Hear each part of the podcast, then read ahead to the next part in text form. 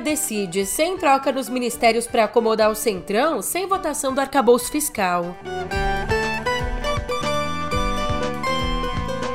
E na CPMI do 8 de janeiro, ex-diretor da BIM diz que avisou pessoalmente o ex-chefe do GSI sobre risco de invasão. Por fim, Trump vira réu pela terceira vez.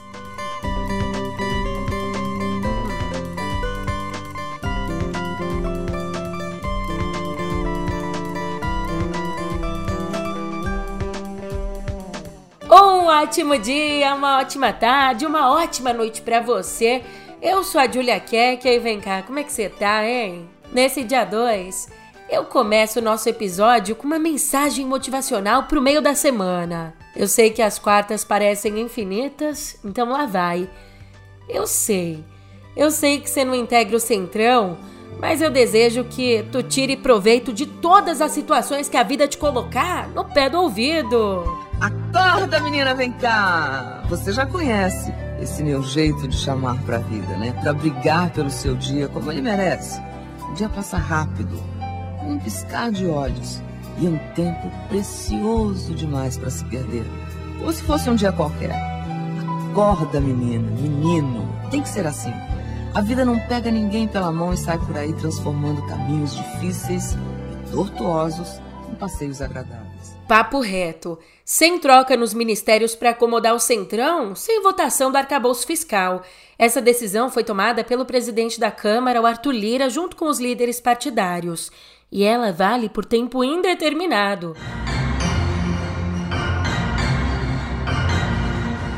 Em outras palavras, o Lira só vai colocar o arcabouço em pauta na Câmara. A apreciação do projeto de lei só deve acontecer depois da mini reforma ministerial. Depois, então, que forem definidas as mudanças no primeiro escalão do governo, com o PP e republicanos garantindo ministérios. Julia, mas o arcabouço não estava nos 45 do segundo tempo para ser aprovado? É. Essa nova regra fiscal ela já passou pela Câmara, já passou pelo Senado só que ela vai ter que voltar para a Câmara porque precisa de um novo aval dos deputados, já que no Senado o texto sofreu algumas mudanças. E o pior é que, para fazer tudo isso, o governo tem em mente um prazo curtíssimo quer liquidar a fatura, quer a aprovação até o dia 11, no mesmo dia do lançamento do novo PAC. E para que isso dê certo, mesmo diante da pressão de Lira e do Centrão, integrantes da articulação política tentam convencer o Lula a bater o martelo sobre as mudanças ministeriais até essa sexta. Portanto, tudo certo, nada definido, né?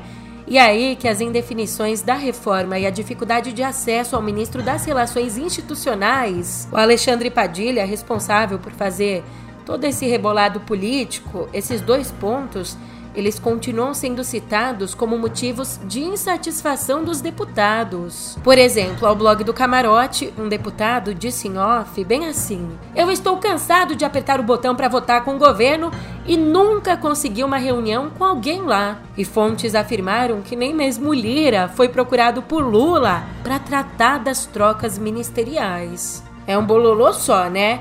E aí que a Vera Magalhães faz uma avaliação desse bololô todo, dizendo que, ao sentar em cima do projeto mais importante da pasta de Fernando Haddad, embora diga que o mercado já precificou sua aprovação e a queda dos juros não depende mais da conclusão da votação, mesmo assim, ao sentar em cima do projeto mais importante, Lira demonstra que está à espera do convite para essa conversa definitiva e demonstra que ainda é dele a responsabilidade por reunir os votos que o governo não tem por si só. Lira colocando as cartas dele na mesa, mostrando o peso político que ele tem. Olha, se os ruídos tomam conta da porta do gabinete de Lula para fora, ele nega ruídos da porta para dentro. Nada de última a saber. Na live semanal de ontem, o Lula ele meio que desmentiu a Tebet. Disse que a ministra do Planejamento, a Simone Tebet, sabia há muito tempo e com toda clareza que o economista Márcio Postman era o escolhido dele para o IBGE. Mas eu queria tocar no outro assunto que não é caro, eu queria falar do IBGE. Ah, sim, sim. Eu pensei que você ia me perguntar, você não É perguntou, então Não, não, vamos- vamos eu mesmo vou me perguntar. Aham. Mas primeiro é o seguinte, não é, não é aceitável, sabe, as pessoas tentarem criar uma imagem negativa de uma pessoa da qualificação do Márcio Márcio Postman. O Márcio Postman é um dos grandes intelectuais desse país. É um, um, um rapaz extremamente preparado, sabe? E esse rapaz, eu escolhi ele porque eu confio na capacidade intelectual dele. Ele é um pesquisador exímio. Agora, algumas pessoas que possivelmente, sabe, ah, ah, queriam ir para lá, ficam colocando, colocando ah, dúvidas sobre a idoneidade do, do, do Márcio Postman. Eu queria dizer ao povo brasileiro que o Márcio Postman, se tiver 10 pessoas da mais alta 100% idônea nesse país, um é o Márcio Postman. Queria só dizer isso. E dizer o seguinte: a, a, a- Simone Tebet sabe que o Márcio Postman é o meu escolhido há muito tempo atrás. E com toda clareza ela ponderou que era importante terminar o censo, fez o censo, terminou o censo. Agora o Márcio Postman vai tomar posse como, sabe, presidente, como diretor do IBGE. É só isso. Ah, ah, mas o- os, os- os- os fascistas estão dizendo, ah, mas ele vai ma- manipular dado a, a, a favor do governo. Vou falar uma coisa para vocês, gente. Ah, quem tem uma história nesse país, como a que vocês me ajudaram a construir, não vai precisar de manipular dado para poder fazer as coisas nesse país. Quanto mais verdadeiros forem os dados, melhor para quem governa. Quem gosta de dados mentirosos, caiu fora. Quem gosta de mentira caiu fora. Quem gosta de fake news caiu fora. O que nós queremos são os dados do jeito que eles estão, como foi apurado com a maior clareza e maior realidade. Por isso, eu quero dizer para você, Uchoa, o Márcio Postman é um homem 100% íntegro. Enquanto isso, na CPMI dos atos golpistas, a gente ficou sabendo que não foi por falta de aviso, não. O então diretor da ABIN, que é a Agência Brasileira de Inteligência, o Saulo Moura da Cunha, ele disse ontem à CPMI que alertou pessoalmente o então ministro do GSI, do Gabinete de Segurança Institucional, General Gonçalves Dias, disse que alertou pessoalmente o Dias sobre o agravamento dos riscos de uma invasão à sede dos três poderes ali no dia 8. Ainda aos parlamentares, o Saulo afirmou que ele levou números, tá? Ele disse que entre o dia 2 de janeiro e o fim do dia 8, quando teve o ataque, a ABIN produziu 33 alertas, mas, exceto por Gonçalves Dias, o Saulo disse que não pode afirmar se outras autoridades do governo federal foram alertadas mesmo. Senadora, ah, no dia 8, é, entre o dia 2 de janeiro e o final da madrugada do dia 8 de janeiro, a BIM produziu 33 alertas de inteligência. Do dia. Do dia 6 de janeiro, do dia 2 de janeiro até o final do dia 8, até o, até o final do dia 8, é, a BIM produziu 2 ao dia 8. isso, produziu isso. 33 alertas de inteligência, certo? Que não são relatórios. Eu queria Isso. aqui até fazer uma, uma, diferença. diferença. conceitual. Né? Um relatório de inteligência ele é um documento estratégico. Né? Então, ele é um documento que ele passa por um processamento, ele demora um tempo para ser produzido. Nós, efetivamente, entre o dia... Nós tínhamos, ah, nem foi a minha gestão, a gestão anterior, entregou um relatório eh, ao governo de transição, falando sobre a presença, e, se eu não me engano, eu não posso entrar em detalhes aqui sobre ele, mas esse relatório foi encaminhado para a comissão, sobre a presença de atores extremistas eh, nos movimentos que estavam sendo feitos em frente aos quartéis e ao QG. Eh, esse é um relatório bastante extenso, ele traz nomes, ele foi encaminhado ao governo de transição, eh, e foi encaminhado também ao, ao Gabinete de Segurança Institucional. Entre o dia 2, no qual eu assumi, e o dia 8, nós efetivamente não produzimos relatórios de inteligência. Não havia, naquele momento, eh, nós não tínhamos nem capacidade, nós, tá- nós estávamos chegando, nós não tínhamos nem capacidade de produzir documentos estratégicos. O que, que nós eh, produzimos? Um outro instrumento de inteligência que se chama alertas de inteligência. O que, que é um alerta de inteligência? Um alerta de inteligência é uma informação que é sim processada ou seja, ela chega por uma das fontes que a BIM tem, certo?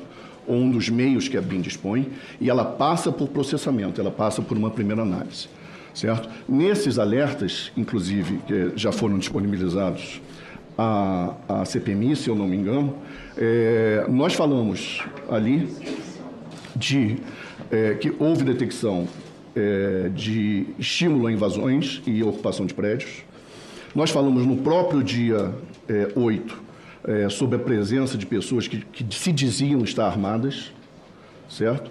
É, e posteriormente, num dos documentos que possivelmente também foram encaminhados para cá, nós apresentamos a identificação de algumas dessas pessoas, certo? Então, em tempo, eu diria, em tempo real, é, a ABIN produziu esses alertas. Né? Necessariamente nesses alertas, nós, é, pelo menos nos alertas processados, nós não identificamos imediatamente indivíduos ali. Isso é uma, uma questão também de polícia. Né? Ah, eu quero lembrar também que a, a nossa inteligência estava acompanhando esse evento do ponto de vista é, da proteção das instituições democráticas de direito. Havia a operação do dia 8, ela estava a cargo da Secretaria de Segurança Pública, que dispõe de uma inteligência própria, para a qual, para a qual nós estávamos encaminhando informações também, certo? É, praticamente em tempo real. E o relato dele, que inclusive inclui a afirmação de que havia sim intenção de ruptura constitucional. Esse relato ele foi usado tanto pelos bolsonaristas quanto pelos governistas. Pelos bolsonaristas, eles usaram dizendo que houve uma omissão do governo. Já a base buscou mostrar que autoridades do Distrito Federal também foram alertadas, mas não evitaram a invasão. Para tentar encontrar respostas, o presidente da CPMI, o deputado Arthur Maia, estabeleceu prazo de 48 horas, dois dias, para que o ministro da Justiça, o Flávio Dino, conceda acesso às imagens internas ali do dia da invasão. Agora, se o pedido não for atendido dentro do prazo, o caso vai ser levado ao Supremo. E a Miriam Leitão traz um ponto muito importante, tá?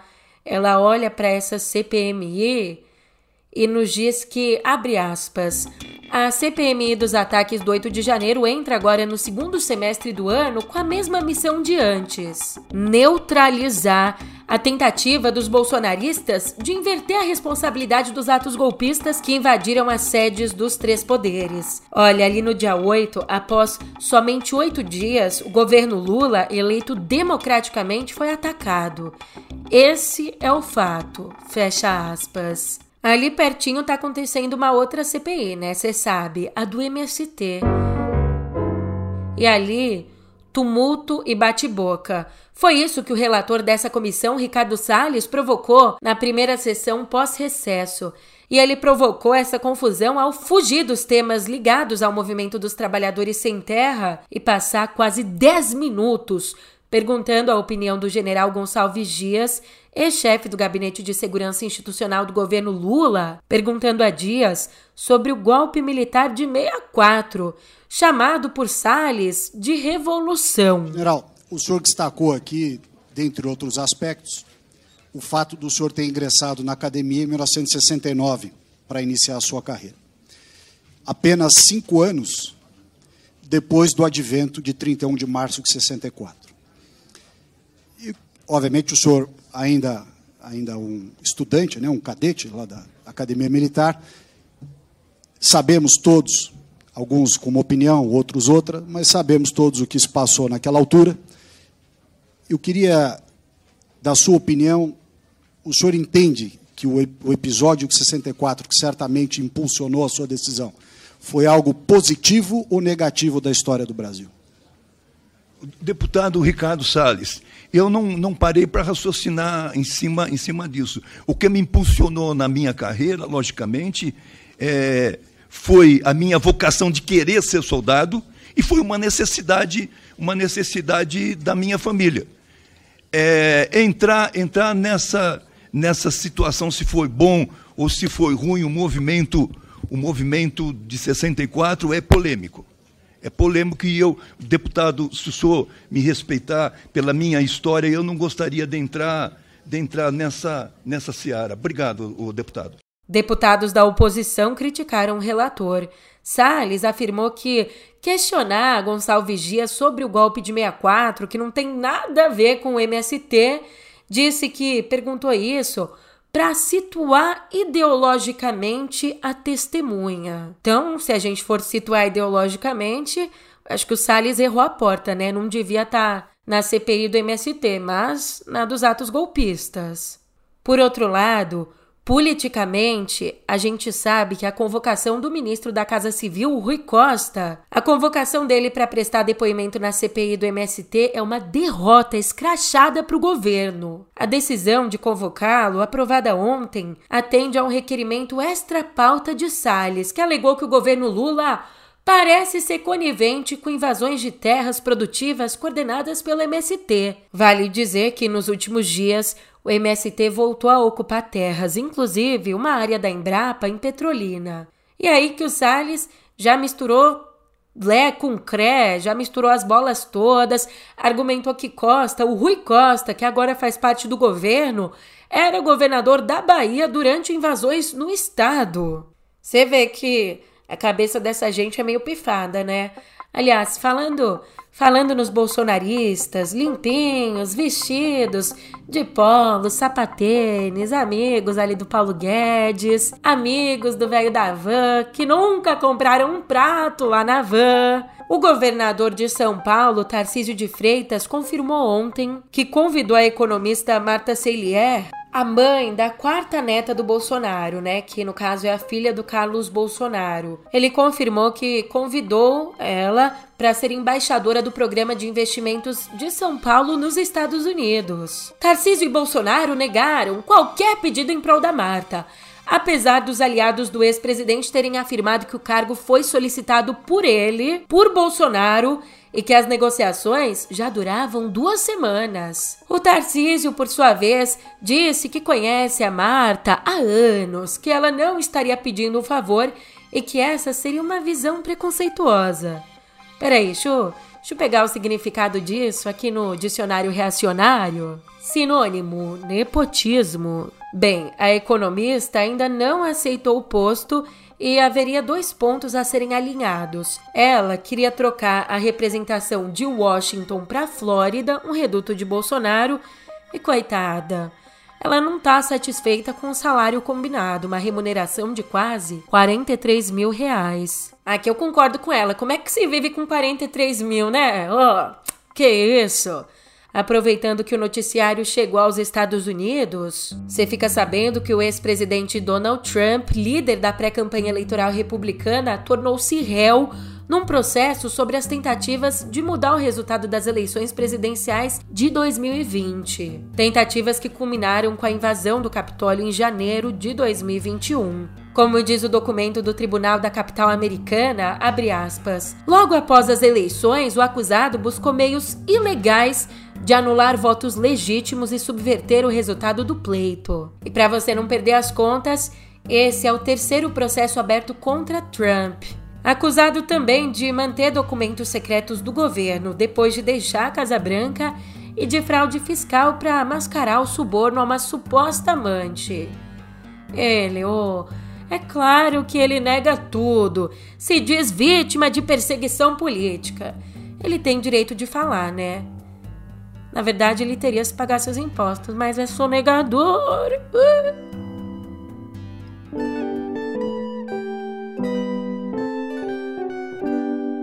Uma decisão que devia ter sido tomada há muito tempo, mas só veio agora. Pelo menos veio. Por unanimidade, o Supremo declarou inconstitucional a tese de legítima defesa da honra em casos de feminicídio nos tribunais do júri. E esse argumento, para você entender, ele era usado por homens na tentativa de justificar crimes em situações que, em tese, colocariam a honra dele em jogo, sabe? Como a descoberta de uma traição. É, até agora era válida a tese de legítima defesa da honra. Portanto, finalmente, o Supremo, todos os ministros da corte consideraram que essa manobra jurídica contraria os princípios constitucionais da dignidade da pessoa humana, da proteção à vida e da igualdade de gênero. Reafirmo que esse Supremo Tribunal Federal segue firme, vigilante e resiliente na guarda da nossa lei fundamental e na defesa do Estado democrático e de direito que ela consagra. Avanço de um lado, retrocesso do outro. Sim, a gente fala agora sobre o massacre que tem acontecido no Guarujá. A Secretaria de Segurança Pública de São Paulo confirmou que desde o começo da operação, na quinta, os policiais militares já mataram 14 pessoas. A ação acontece em resposta ao homicídio de um soldado da rota no Guarujá, no litoral paulista. E uma novidade é que essa ação foi estendida para outra região próxima, para Santos onde uma cabo da PM foi alvejada por um disparo de fuzil num confronto contra criminosos. Nesse confronto, um outro agente também foi baleado na perna e socorrido, enquanto um suspeito morreu no local.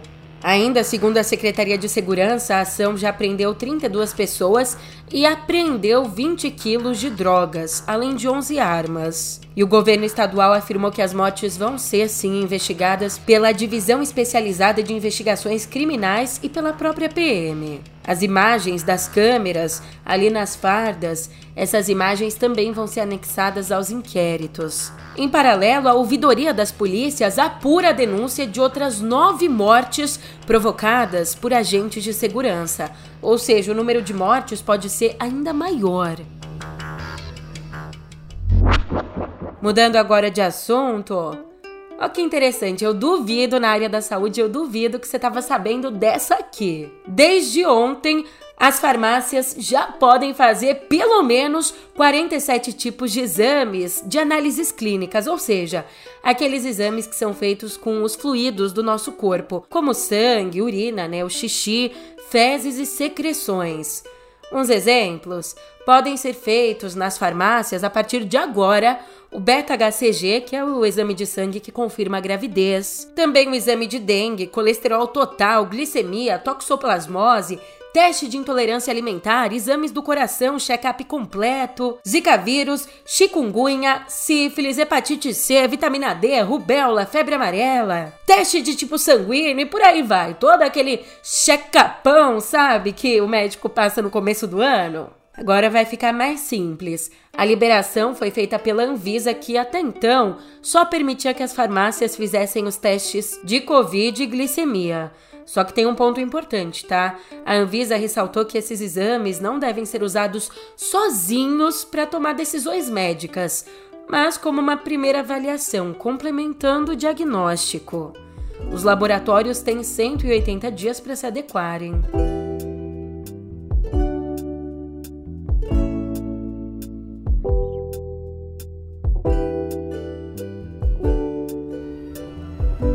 Se a gente não se encontrar no cinema com essa aqui, não sei quando a gente vai se encontrar, porque.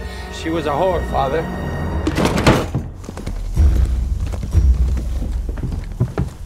A woman was found killed in town. Depois de encantar o Festival de Cannes, o curta Estranha Forma de Vida do Pedro Almodóvar vai chegar aos cinemas brasileiros no dia 14 de setembro. Eu vou estar ali, né, nos primeiros ingressos. Bem estrelado por Ethan Hawke e o Pedro Pascal, o filme de 25 minutos é bem curtinho, como diz o nome, né? Ele se passa no Velho Oeste e conta o reencontro de dois cowboys décadas depois de viverem um relacionamento homossexual. Esse, aliás, é o segundo trabalho do diretor espanhol em inglês. Years ago you asked me what two men could do living together on a ranch. I'll answer you now. E se você está acostumado, acostumada a acompanhar o podcast aqui, sabe que eu adoro fazer uma brincadeirica, né? Uma piadica aqui, outra colar. Só que, inclusive, é um desafio diário entender qual que é o limite dessas brincadeiras, porque uma coisa é fato: brincadeira tem limite. E é exatamente por isso que a Warner teve que se desculpar, principalmente com os japoneses. Julia, mas por que se desculpar? Teve que se desculpar por divulgar nas contas, ali nas redes sociais, memes do fenômeno Barbieheimer, surfando no lançamento dos dois filmes, da Barbie e do Oppenheimer. Mas o que, que acontece? Como Oppenheimer é uma cinebiografia do cientista que comandou a criação da bomba atômica, os memes traziam explosões e artefatos nucleares em tom de piada. Só para você ter uma ideia, o perfil da Warner chegou a responder a uma imagem feita por um fã que mostrava Barbie com uma bomba atômica bufante e respondeu a essa imagem com um comentário: Este quem é o estilista? Já no outro caso, a Warner deixou um beijinho, comentou ali um emoji de beijo, num pôster do filme que exibia Barbie junto com Oppenheimer, tendo como pano de fundo uma explosão nuclear. E o tweet em questão que trazia esse pôster também trazia o comentário assim: será um verão inesquecível. Só que, como você sabe, as cidades de Hiroshima e Nagasaki foram arrasadas por ataques nucleares ao final da Segunda Guerra Mundial, em 1945. Isso que é inesquecível. Por isso que as ditas brincadeiras ofenderam o Japão. O único país já atacado com esse tipo de arma. É claro que a reação veio nas redes sociais e aqui mais do que reações mais do que justificáveis, né? Falando em Barbie, uma imagem revelou que o filme teria uma cena pós-créditos, uma cena que acabou não chegando ao cinema. Como é que a galera ficou sabendo disso? Durante uma entrevista, o editor do longa, o Nick Howe, foi lá e mostrou um storyboard onde tinha uma cena na qual a Mid, a Barbie grávida, dava luz. E também estava prevista a participação física da Ellen Mirren, a narradora do filme. Ele não explicou o motivo para a ideia ser abandonada, tá? Mas que era uma ideia, era. Se tem coisas que estão só no mundo das ideias e não vêm para o mundo físico, em contrapartida, o nosso mundo físico está cada vez mais afetado por coisas que a gente nunca achou que iam sair do papel, que iam sair da tecnologia, a inteligência artificial. Você entendeu? É doido pensar nisso, né? Mas não tem para onde fugir. A inteligência artificial ainda vai dar muito pano para manga.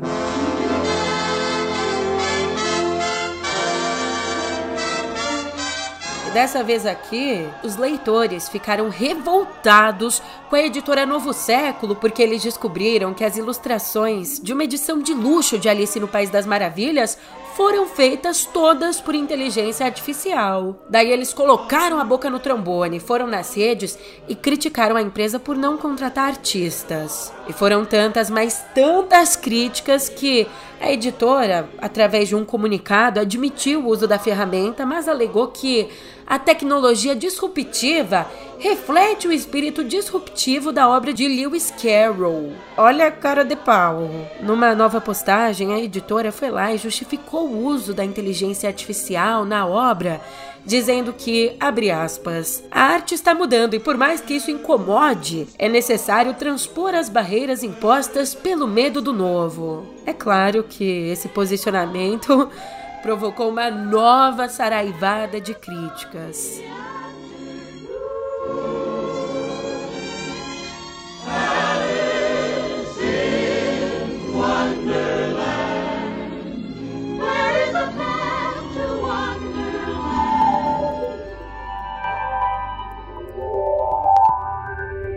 Facebook na mira da justiça brasileira. É, ele foi condenado a pagar 20 milhões de reais em danos morais coletivos pelo vazamento de dados dos usuários em 2018 e 2019. Essa sentença ela engloba duas ações coletivas diferentes protocoladas pelo Instituto de Defesa Coletiva. E esses valores, os 20 milhões, vão ser revertidos ao Fundo Estadual de Proteção e Defesa do Consumidor.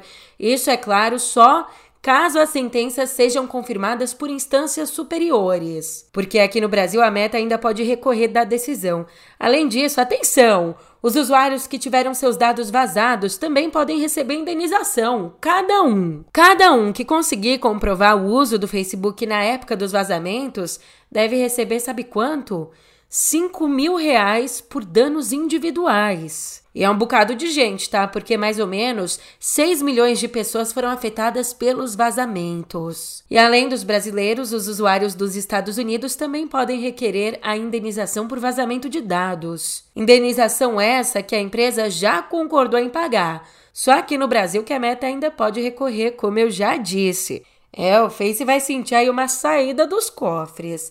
Já a Uber, ela avançou no sinal verde registrando o primeiro lucro operacional de sua história. Agora, no segundo trimestre desse ano, a empresa registrou um lucro líquido de 394 milhões de dólares e uma receita de 9 bilhões e 230 milhões.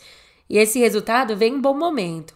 Claro, né, que qualquer momento seria bom para ter um lucro, mas vem depois de um prejuízo de 2 bilhões e 600 milhões de dólares. De acordo com o CEO da Uber, que parece o nome de um palavrão, mas é o nome dele, Dara. Como é que fala isso? Khosrow Sahi. Khosrow. Dara Khosrowshahi, o desempenho da companhia é atribuído a, aspas, manutenção de uma demanda robusta e continuidade na disciplina de custos, fecha aspas. É, isso a gente vê na realidade, porque nos últimos meses o número de usuários na plataforma aumentou 12%, Hoje, 137 milhões de pessoas usam o aplicativo em todo o mundo. Já as viagens tiveram uma alta de 22%. Foram até agora, sabe quantas corridas? 2 bilhões e 280 milhões de corridas. É isso mesmo. Eu acho que eu tenho que pedir aqui uma participação nesse lucro, porque olha, minha fatura de crédito, do cartão de crédito, ela consegue comprovar Sou praticamente uma acionista da Uber. Brincadeira que eu também uso 99, hein? Não é publi, então eu vou falar. Mas ó, vê só. Com os resultados positivos, a Uber trabalha no desenvolvimento de novas tecnologias para a plataforma. Anunciou ontem mesmo que também está criando um bot com inteligência artificial que vai ser integrado ao app. Só que não deu maiores detalhes do que, que esse bot vai fazer. Mas a Uber está crescendo, com esse bot eu acredito que ela vai botar para quebrar. Mas ainda tem que comer muito arroz e feijão para alcançar a Apple e a Microsoft, as duas que, segundo os dados da Refinative, seguem no topo da lista de empresas mais valiosas do mundo. No mês passado, a Apple se tornou a primeira empresa a atingir 3 trilhões de dólares em valor de mercado. Já o investimento agressivo em serviços de inteligência artificial impulsionou a Microsoft, que hoje vale 2 trilhões e 490 bilhões de dólares. Eu não tô valendo nada, mas a informação aqui ela vale de monte. E a sua companhia ela vale ainda mais. Por isso eu quero muito te ver de novo por aqui amanhã, hein? Até lá.